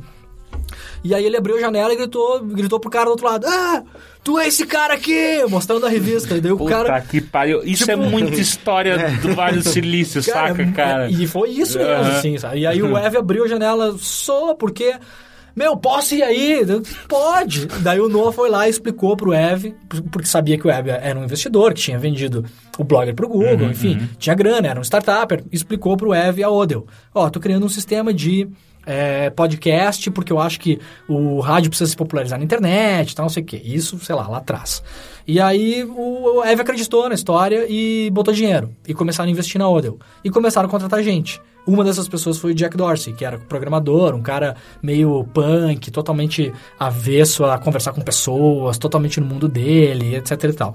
Bom, a Odell naufragou no dia que a, a Apple lançou O iTunes. o iTunes. Quando a Apple lançou o iTunes, eles pegaram esse olhar e falaram, cara, deu, acabou, a gente não vai combater esses caras, Sim, né? sim. É impossível. E aí começaram a pensar, pô, o que a gente vai fazer com a Odeo? Vamos tentar vender agora, mas ninguém vai querer comprar esse troço. E aí começaram a pensar, pô, vamos tentar transformar num outro negócio. E aí foi, por vários meandros, os caras pensaram na ideia do Twitter. E o momento definidor do Twitter é justamente essa dúvida que você falou. O Jack tinha uma ideia sobre o Twitter e o Ev tinha outra. O, pro Jack era dizer o que você está fazendo agora. E pro Ev era dizer o que está acontecendo agora. Que, Que- que é- parece uma estupidez, mas muda tudo. Mas não, né? E é muito engraçado como é- foi marcante porque era a página inicial do Twitter que mudou. Tanto que eu- quando eu me inscrevi era o que você está fazendo agora. E eram umas Exatamente. coisinhas do tipo, acabei de desembarcar em tal cidade. E aí, Exatamente. na- pelo menos na minha cabeça, foi Primavera Árabe. E aí, tipo, mudou aquela coisa, tipo, o que Exato. está acontecendo no mundo exatamente É, o agora. pe- pelo livro do Nick, ó, o, ponto de, de infusão, digamos ali, é um, um pequeno terremoto que dá em, em São Francisco, por causa da falha de San Andrés ali, dá- dava- de vez em quando dá umas tremidas Sim, ali. sim, sim. Aí eles estão eles nessa dúvida ainda, e tá rolando meio que uma briga de egos entre o Ev Williams e o Jack Dorsey, e o Jack batendo na tecla de que não, é, tem que ser sobre o que você está fazendo agora, e o, e o Ev já pensando, não, cara, tem que ser sobre o que está acontecendo agora. E aí já tem vários usuários de Twitter ainda usando pelo SMS e dá esse pequeno terremoto e eles começam a ver que as pessoas começam a falar sobre o terremoto. E aí meio que nessa o Ev chega Entendi. e fala, meu, olha- o lance olha é sobre o que está Ah. acontecendo no mundo. Ninguém está interessado sobre o que tu tá fazendo O que você só. tá fazendo? Eu tô tremendo agora. Exatamente. Eu tô tremendo. e ali meio que eles definem, olha, cara, o, o Twitter é isso, né? E daí vai. A história, história é demais, cara. E aí, toda, toda a saída do Ev, do conselho, porque os caras vão botando mais gente no conselho, porque precisam de grana e tal, chega uma hora que o Ev perde a mão da coisa. Então, os caras decidem expulsar ele do Twitter, que é o que efetivamente acontece, né? E aí conta a história até o Ev saindo do Twitter e terminando essa primeira parte da história dele, assim. É tribaço. Como nome mesmo? Ah, como é o nome do livro? Cara, será que é a história do Twitter? Sabe que eu não sei. Não, o livro é um livro total, totalmente azul, que é a cor do Twitter e tem um passarinho, passarinho, gigante. e, e o cara, o, o autor é o Nick Bilton. Então é super Isso daí, fácil isso daí tudo bem que daí no post eu coloco. Bota lá, bicho, depois eu cato o é, nome. é mais fácil. Mas assim, você que, que é mais ligado no Twitter, você sabe se eles conseguiram parar com a queda de audiência que eles estavam tendo? Eu acho que estabilizou. Eles estão mudando. Vocês viram que lançou uma nova feature Aquele ontem? Lightning lá. É, é. Eu, ahn, pois é, o Twitter andou de Eu achei lado. interessante. né? Eu, eu achei bom, cara. É. O Twitter tá andando de lado há muito tempo, né? Ah, de novo, acho que a culpa do Twitter ter menos gente ah, entrando é do Twitter, não é das pessoas, né? Uhum. O Twitter é muito legal pra nossa geração, mas tu pegar, pegar uma pessoa de 22, 23 anos, a pessoa nem tem Twitter. Eu fico. Esses dias um cara me escreveu, cara, como é que eu faço pra recuperar a minha senha do Medium? Não sei o que. Eu falei, cara, loga com o Twitter, não tenho. Eu pensei, quem não tem Twitter? não, é um monte de gente não tem É, Twitter, é, né? é. Então agora eu acho que essa nova feature eu achei interessante. Aí ela vai funcionar como um canal de distribuição de um assunto específico, né? Uhum. Tá rolando, por exemplo, Copa do Mundo, aí você pode twittar só ali dentro com um vídeo nativo, com foto e Que GIF. parecia um, um app que eu tinha, que era uma rede social que, que a, a ideia dos caras era fazer isso e morreu em, sei lá, seis meses. Ah, que, que, que era meio que isso. Tipo assim, ó, o que tá acontecendo agora na, na sua área, você pode colocar aqui tudo e a gente faz um, um juntadão aqui de todas as notícias. O tão Snapchat faz isso, não faz? Com Também faz. É, com alguns né? canais sim. É, tem, tem, acho que atualmente são seis, seis, seis ou nove nove produtores de conteúdo que fazem direto pro Snapchat. É bem legal. Eu voltei a instalar só por causa dessa, dessa, Pois dessa é, feature. eu também uso ali. Só isso vai tão segmentado, tipo, o que você põe de assunto nesse grupo não aparece na sua timeline Não vai aparecer na principal? sua timeline. Me pergunto se isso acaba também não tendo efeito de você não ser exposto a coisas diferentes, que era uma das coisas legais do É, Twitter. pode de, "Ah, que assunto é esse que eu nunca ouvi falar? E... É, vai te compartimentar, vai te colocar dentro de uma lata dentro do Twitter, né? Uhum. E aí quem quiser saber daquilo vai ter que entrar naquela lata. É, pois é, boa pergunta. É um...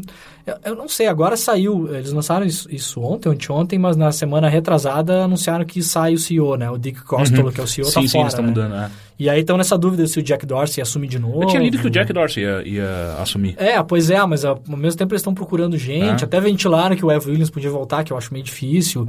é, porque o Evan é um cara muito focado em produto. Eu acho que o Twitter perdeu com o Evan saindo. Porque se a gente for olhar o Medium hoje, muita gente me pergunta, ah, como é que faz dinheiro com o Medium? Não faz dinheiro com o Medium ainda. Faz dinheiro com o Evan Williams botando dinheiro em cima. É, porque o, o, Evan é obcecado pelo produto. Um dos motivos que tiraram ele do Twitter foi que em cinco anos ele não conseguiu consolidar um plano de negócios. Porque ele sempre, sempre teve essa ideia de, cara, se a gente tiver o melhor produto, o plano de negócio vai ser óbvio. E quando lançou o Twitter na bolsa, os investidores querem saber de plano de negócio. Uhum. Então tá fazendo isso muito com o Medium. Se ele voltar para o Twitter, a gente pode ter certeza de que o produto vai se mexer para algum lado. Mas acho difícil. Talvez o Jack reassuma, não sei. Tá? Mas o Lightning, só respondendo, se eu não me engano, ele funciona assim.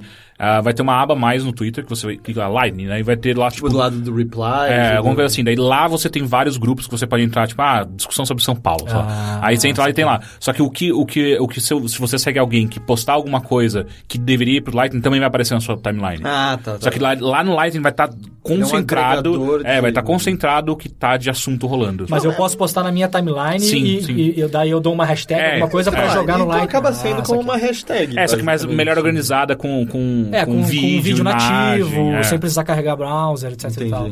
Pode que ser é, legal, é. é. o que os caras têm que fazer, né? Esse Instant Articles do Facebook Sim, é incrível. é incrível, É e incrível. é estupidamente incrível como É. o Twitter não fez isso antes, quê? cara. O Instant Articles. Instant Ar- Articles do, do, do Facebook. É, que só, só, só tem pra iOS ainda, né? Só iOS. E ele, ele é assim, é meio que o, o Facebook abriu para grandes produtores de conteúdo uma página específica para você produzir direto no Facebook, dentro do Facebook. Ou seja, pro, pro New York Times, por exemplo, não fazer uma matéria linkar dentro do, do Facebook. Ele faz uma matéria direto dentro da plataforma do Facebook. Só que para isso, o Facebook liberou uma pá de feature fodida pros caras. Ou seja, o vídeo dos caras toca em, em- em- é, é nativo, você não precisa ir pra nenhum lugar e, e é perfeito, tipo, é rápido pra pra carregar. Clicou, clicou, rodou. É, a National incrível. Geographic fez uma matéria fodida Das pra eles. abelhas, das ah, abelhas. demais, velho. que- Só que aí é mais coisas te deixando só dentro do Facebook, não... Sim. é, é, é, você não vai, não você não vai nunca pro site da National Eu sou, eu Geographic. sou velho, por isso me assustar Ah. um pouco. Sim, sim, não, mas Não, é assustador, É assustador claro que é. porque Mas, é- mas a ideia também é, é-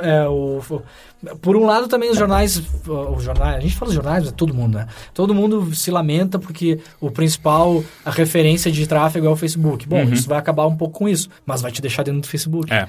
É. né? Porque daí Então- ele, é, o Facebook começa a controlar, porque assim, ah, além de te dar todas essas ferramentas, ele também vai te dar analíticos de tudo que você está recebendo ali, inclusive espaço para publicidade. Só que aí vem o pulo do gato, que é obviamente, o que você ganhar de publicidade é uma parte do Facebook. É, eu acho que E é aí- 30%, né? É. Se o Facebook vender, se você vender 100% é seu. Exato. Só que não se sabe até quando. E aí, e, e- e aí aquele negócio. Quem é que consegue vender coisas do Facebook? É só É, o Facebook. exatamente. É, é eles que vendem. Então é óbvio que eles vão pegar 130% do que eles venderem. Por que, que eu vou comprar do New York Times se eu posso comprar direto do Exato, Facebook? exato, exato. Que é E o distribuidor, né? Quem, Uhum. quem distribui melhor. É ter, nossa, umas duas semanas atrás. Aí a sua propaganda também aparece em outros lugares do Facebook. Claro, você pode só comprar no- pacote, claro. O Facebook não vai dar ponto sem nó em relação a isso, né? Umas duas. Aliás, um mês atrás, mais ou menos, estava tendo uma, um- vários artigos sobre isso, né? É. Várias pessoas, tipo, isso pode ser. Isso pode ser incrível e pode ser o fim do, do que a gente conhece É. de portal, sabe? Pode Os números de destruir. Facebook continuam bons, crescendo. Sim, né? sim. Sim. Porque é muito bizarro, eu me sinto cada vez mais afastado de lá. assim. É, eu também, mas eles continuam crescendo. ah, Tanto que tem muita gente no Brasil, por exemplo, que não chama de internet, chama de Facebook, né? É. É, o que vai o que tá crescendo, se a gente pegar, sei lá, pipocou uns 500 posts no Medium sobre isso, sobre as redes sociais que os jovens usam. né? Jovens brancos americanos de classe média alta, que é isso. É, ninguém usa Facebook. Eles têm Facebook, mas não usam. Usam o Snapchat e outras coisas. Mas o Facebook cresce onde não existe internet, né? Não é à toa que o, a Dilma e o Mark Zuckerberg assinaram Um contrato. um contrato para dar internet, entre aspas, para periferia, eu acho que aqui de São Paulo, né? Sim. Inicialmente. E depois o Brasil inteiro. É. Então, o Facebook está olhando pensando assim, bom, se o jovenzinho branquinho de classe média alta americana não vai usar meu produto, tem Vamos ver 100 quem. milhões de brasileiros, tem 500 bilhões de indianos, 785 trilhões de chineses, e os caras vão atrás disso. Então, a longo prazo, acho impossível não se consolidar cada vez mais. Mas realmente, pra gente que tá perdendo interesse, isso é muito óbvio, né? Eu só não acabo com o meu Facebook porque ele me dá dinheiro diretamente, né? Eu posso pedir grana para as minhas matérias, sei lá, quando sair meu livro eu posso divulgar ali. Uhum. Sim, eu tô sim. tentando extrair do Mark Zuckerberg ao menos um pouco da minha vida que ele me roubou, né? É, não, pra gente a mesma coisa, assim, como ferramenta pro site é importante, eu uso como chat pra manter em contato com as pessoas, mas como página pessoal, Como e ler- feed? É, como feed de... Não, zero, também não. assim, não... Nossa, não- eu não consigo extrair nada. Eu, eu consigo pegar mais notícia no Twitter do que no Facebook. Com certeza. É, o É Twitter é, meu, é louco. meu, o Twitter é meu, meu feed, meu, Ah, meu, meu também. reader, assim, de certa maneira. O Twitter é demais, é uma puta ferramenta. Pena que os caras ficaram dando de lado aí. Sabe o que é demais também? O Tumblr. Porra! o Tumblr tem que voltar, cara. E eu estarei lá quando ele voltar. Cara, enche o saco dos caras e monta o Tumblr Brasil. É, não tem, é, né? é. Tem Tumblr Brasil? Acho que não. Pô, vai em cima Pô, mas agora caras, que é da Yahoo, não, não tem mais a menor É, bom, vontade, bom, sabe? É, é, Yahoo destrói tudo. É. né? Você tava falando do Tumblr, né? E aí falando da, da- do, a foto eventual de pornografia que passa. Vocês conhecem o submundo da pornografia do Instagram?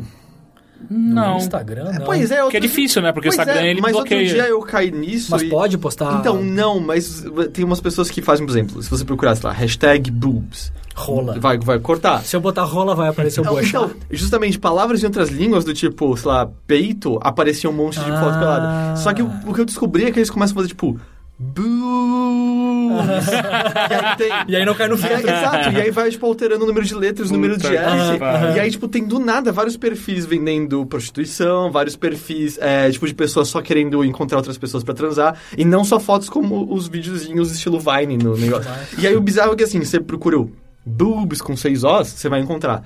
Da meia hora, não tem mais nenhum, apagaram. Procura com sete. Puf, tá lá tudo de novo. Eu não sei se são bots que estão postando que nem louco. É, É, bizarro. genial. é bizarro. Tem, tem, tem aquela frase famosa Vou do roubar essa Jurassic pauta, Park, hein? né? É, tá- Você vai fazer essa pauta? não? Vou roubar. É, tem aquela frase famosa do Jurassic Park, né? Que nature always natureza, finds a way. é, Internet always finds a Claro. way. Isso sempre. é igual substância proibida, né? Na Europa tem a lista de substâncias proibidas, os caras ficam. Eu já fumei uma maconha na Europa Hum. que eu quis me matar no mesmo instante. Porque é, o que os caras fazem é o seguinte: os caras é, eles é, sintetizam. é, eles sintetizam moléculas Hum. que dão o mesmo efeito de, de drogas conhecidas, por exemplo, a maconha, só que não estão na lista das substâncias proibidas da União Europeia. Tipo, É, uma aí tá- daí pode vender. artificial. assim. Exatamente. É- é o genérico. É o genérico. E aí os caras borrifam em, em folha, chá, essas coisas e vendem como perfumadores de ambiente. Você Ah. compra pela internet. É muito engraçado. amo o mundo. É demais, cara. Mas o efeito é horrível, aparentemente. Eu queria fazer uma matéria sobre isso, eu falei com um amigo meu italiano, daí ele falou, não, cara, vamos, vamos encomendar, eu sei, sabe, Silk é que é, Road. tá. É um, Silk, é um Silk Road, só que de internet aberta, porque não é crime você comercializar aquilo. Ele, ele tá na área cinza, né? Ele Exatamente. tá na área cinza. E é muito engraçado que em italiano vem o negócio, tá escrito profumatori di ambiente, daí embaixo escrito da non fumare. como assim? É como se tivesse escrito fume agora. Quebra essa, É fuma. só pra isso que serve. E aí, cara, chega daí, o meu amigo muito engraçado, ele, quando chegou o negócio, ele me ligou, ele falou, Leandro, ha sucesso uma coisa. Eu falei, o que, que foi, Francesco? Bateu o carteiro aqui em casa e como se tivesse falado...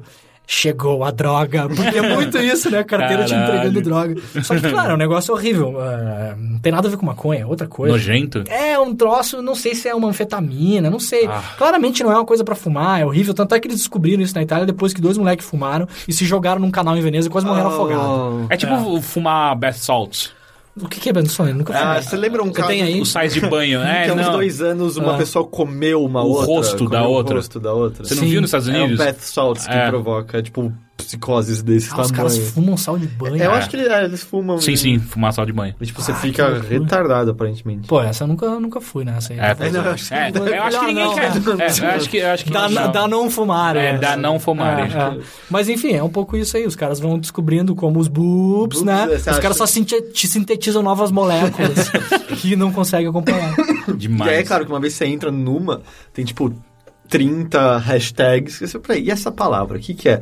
Puf, e aí você vai. Teve uma. Lituana. Lituana ontem à noite. muito, muito. Tá, mas como é que tu descobre isso? Tem que ir tentando. Ah, eu fui, eu fui tentando, tipo, boobs com três ossos. Não, boobs com quatro. Pô, apareceu. E aí tem. quando, tá. quando você abriu a, a porta, puf, você tá dentro da sala já, Tá, já era. tá, você tá, vai tá. só pescando um atrás do outro. Daí, e tem as, daí vai seguindo as, as hashtags. hashtags e tal. Então, tipo, tem pornografia no Instagram. Se você, Ah, tipo, tiver. É tipo, é tipo quando você começa um experimento que eu já fiz, que você entra num site pornô, daí você clica num banner. Hum. Não importa que- pra onde você vai, clica no próximo banner.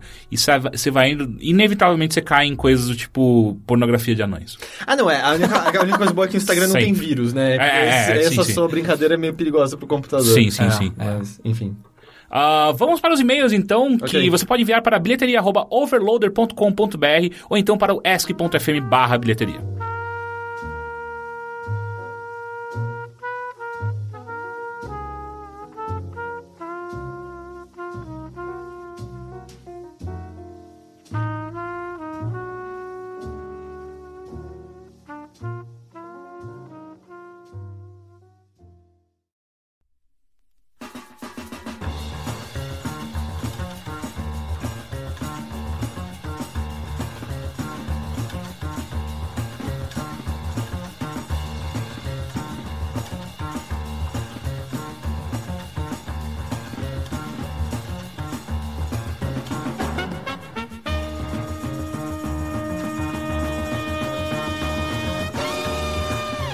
Então são três perguntas rapidinhas. Ah, primeira, se vocês pudessem chamar qualquer convidado do mundo para fazer um podcast com vocês, independente de idiomas, quem chamariam? O, o Leandro também pode responder caso você queira gravar um programa de rádio com alguém, sei lá, ou um podcast mesmo. Tá, eu chamaria o escritor italiano Roberto Saviano, que acabou de cancelar a participação Do na Flip, Flip, porque o Brasil não oferece seguranças para que ele venha. Obrigado, Caralho. Brasil. Mas como assim? Mas, mas o que ele quer dizer com seguranças? Ah, Homens armados para é, cuidar dele? Assim, basicamente o Saviano vive sob escolta, né? Aham. Há anos já. E- Por quê? Eu não conheço. Porque Qual é o motivo? ele escreveu um livro chamado Gomorra. Ah, eu sei quem que é. Duh. É, Tá, agora agora eu sei. Gomorra, Sim. Que, que deu origem ao filme, filme, e a sim. série. Que, vocês viram a série Gomorra? Não. Cara, baixem, pelo amor de Deus, uma série do caralho sobre máfia, filmada na Itália, em Nápoles. Muito boa mesmo. Só a Gomorra. O filme, o filme eu gosto bastante. Eu acho ele bem lento, mas eu O gosto. filme é bom, mas a série é demais, baixem. Só tem dois, ah, duas temporadas. É, e aí ele viria pra Flip e hum, a- a- os carabinieri que fazem a segurança dele, que vivem com ele 24 horas por dia, hum, atestaram que Paraty não dá segurança para que ele venha pra cá. E aí eu, pô, fiquei puto com isso, porque eu tava pensando em ir pra Flip só pra tentar conversar com ele. Então, nós somos da mesma editora, que é a Companhia das Letras, então tem, tem uma facilidade pra conversar com o Saviano. Eu morei na Itália, escrevo sobre máfia, escreve sobre máfia, enfim. Queria bater um papo com o cara. Somos mal amigos, a gente não sabe. É, é, a gente não sabe que é brother. É. né? Eu gostei que, tipo, até brotou um sotaque nessa hora. Ah, fala de máfia.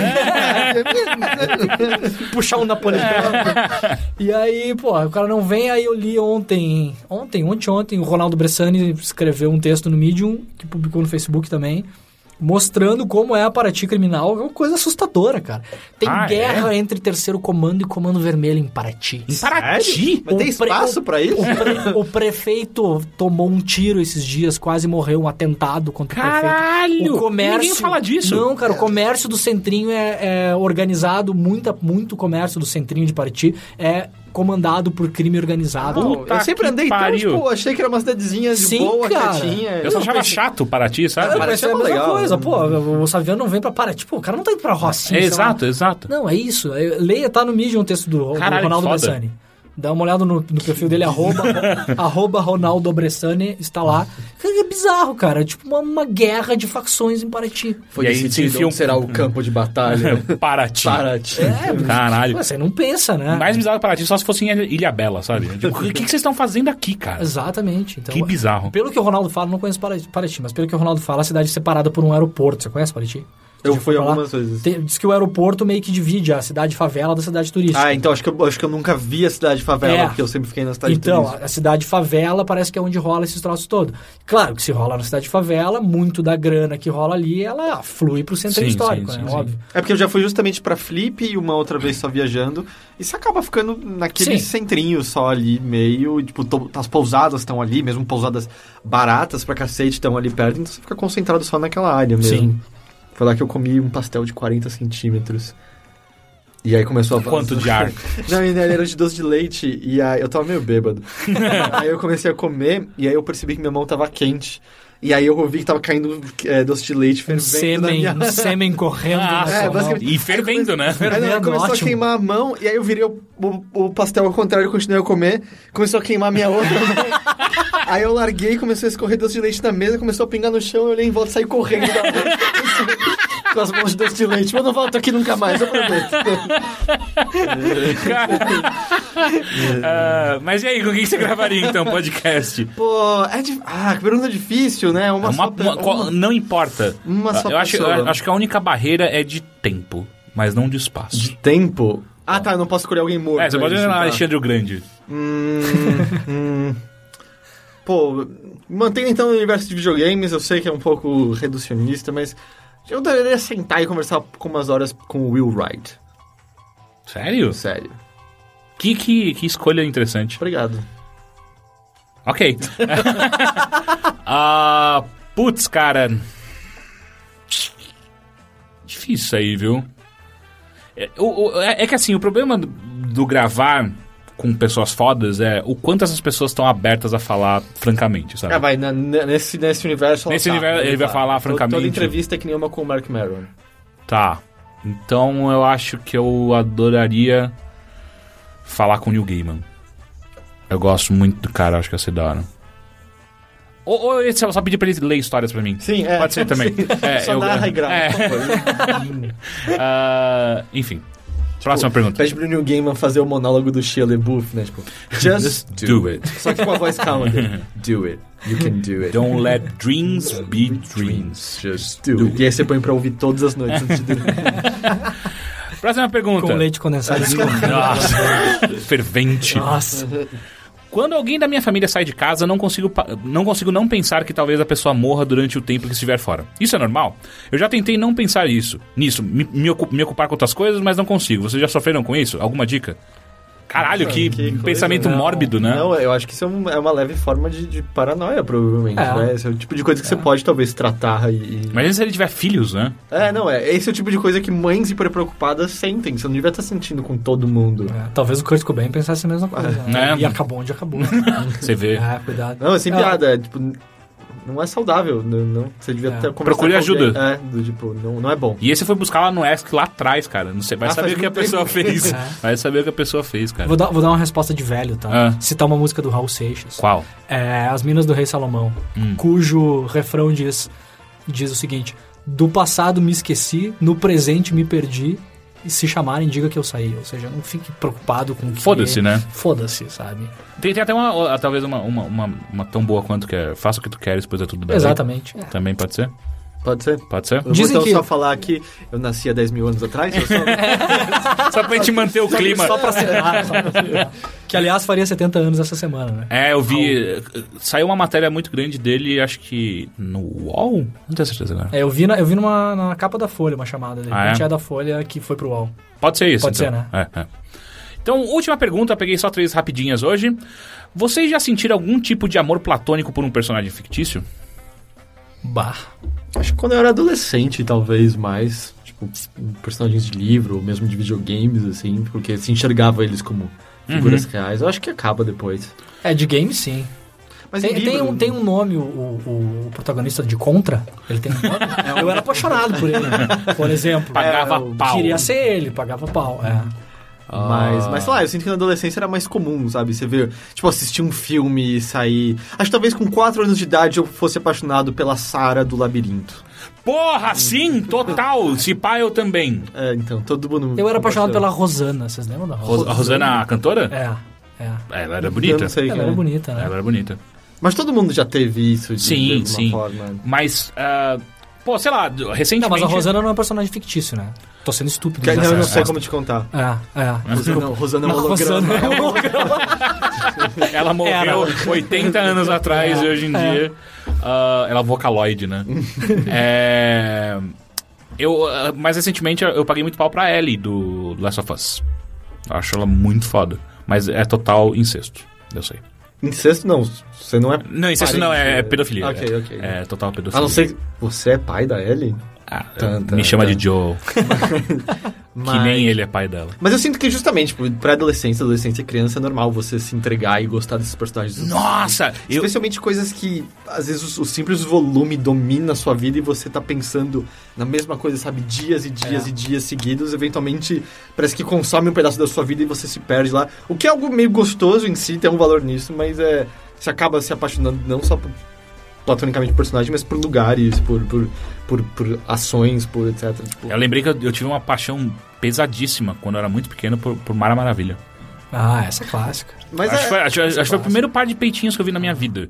Eu fiquei... E no programa dela. E no programa dela ainda. Deixa eu, só lembrando uma coisa, eu fiquei apaixonado esse ano por um personagem fictício, Ah. que é a menininha do, do The Walking Dead, do jogo. Ah, Ah, sim, a a Clementine. Clementine. É, a Clementine. Bah, que demais aquele personagem. E aí, aquilo, eu, eu quero te proteger. Exato, demais. Foda-se o Lee, É, foda-se o livro. desde que a Clementine esteja bem. Exatamente. E, Eu me apaixonei por e quando ela, você cara. faz alguma merda e Clementine will remember that. É, e eles ficam, exatamente. ah, não! Que ela vai se Não, lembrar. eu, eu- trauma, trauma na criança agora. É. Meu Deus, mais ainda, né? Mais ainda. Ela só vive num mundo de zumbis. mas, Ah, ok. Mas o que eu, Mas- o que eu não dá primeiro pra ela a porra da maçã é pior ainda, sabe? é, eu cometi esse erro também. Ah, né? Por que eu não dei nada isso? pra ela. Como assim? Eu achei que ela ia entender. Quando- eles estão na beira da estrada... Ah, no- quando você tá dando comida, que você Tá, escolhe tá, pra que quem você tem dá. três É. coisas só. É. Cara, eu dei pra ela... Eu acho que eu dei alguma coisa pra ela, sim. Tem, tem, tem que, sabe? Dei, Como dei, assim? dei. Foi mal, eu sou um monstro. Ah. Dei pra ela, dei pro pai, da, da, pro velho lá que eu, que eu dei o Lee, Sim. né? Ah, ah, não, não, pra ele eu queria que ele morresse. Eu dei pra ele, ele ficou meu amigo depois. E dei pra, dei pra moça... A, A filha dele? Não, não pra filha dele, pra outra mulher. A jornalista, a repórter. Não, a outra ainda. A Então, mãe do a, Duck. a mãe do Duck. Isso, isso. Dei Pô, e ela. não pro Duck? Não. É, é, tudo bem, ele é ele é um babaca. Eu dei pro eu. Duck. É, eu dei é. pro Duck. É, é que, é que a, minha, a, minha, a minha foi óbvia, assim, tipo, eu vou dar pras crianças, porque não tem como um adulto falar assim, por que, que você deu pras crianças a Sim, comida? sim, é verdade. Eu, eu fui diplomata. É. De verdade. É, enfim, Leandro, se as pessoas querem encontrar coisas suas hoje em dia, como que elas fazem? É, Boa pergunta. Tem pessoas nossos ouvintes que têm Twitter, então esse. Tá bom, então é, meu Twitter é arroba Demori.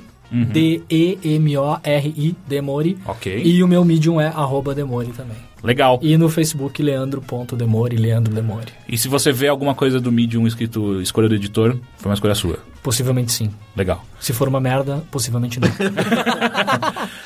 Leandro, muito obrigado pela sua participação. Valeu. Foi do caralho. Massa. E. Bem, é isso. Até a semana que vem. Estamos de volta semana que vem. Tchau. Tchau. Tchau.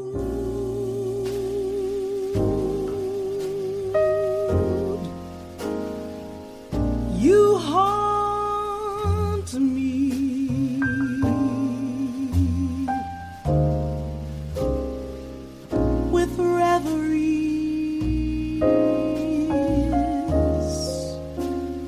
of